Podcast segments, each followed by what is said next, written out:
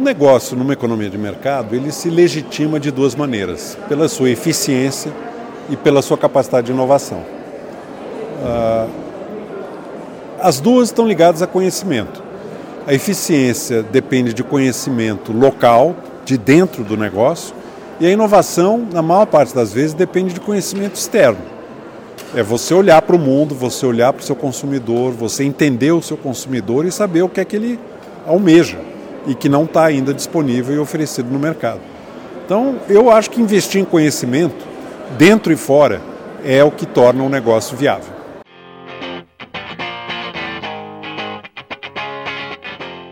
Pessoal, estou aqui com o Eduardo Gianetti, fez para a gente uma palestra muito motivadora para a gente aqui do varejo, das perspectivas, né, que nós estamos tendo os números importantes, que a gente vai ter uma reação positiva aqui na nossa economia.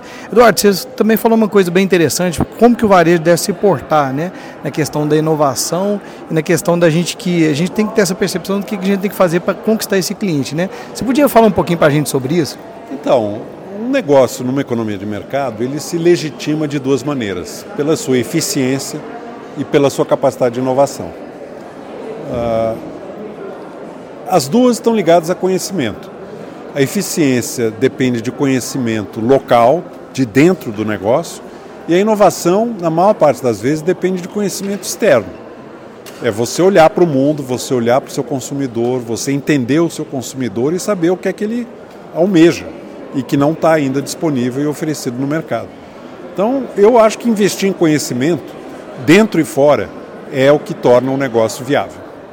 Eu achei bem legal quando você abordou isso, que essa informação geralmente está lá na ponta, lá no vendedor, lá no atendente, não é isso? Exatamente. Tem que a liderança de qualquer negócio tem que cooptar, tem que mobilizar esse conhecimento que está disperso dentro da organização. Uh, as pessoas têm que sentir que a sua contribuição conta e que de alguma maneira elas também se beneficiam por aquela contribuição que dão.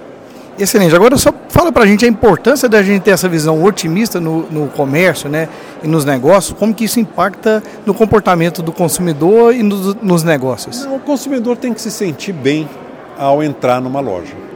Ele tem que se sentir respeitado, ele tem que sentir que as informações que ele pede são confiáveis e que ele está num lugar onde ele se sente bem. Uh, não é fácil criar isso, depende muito de conhecimento local. Tá bom? Isso aí, muito obrigado, viu? Obrigado.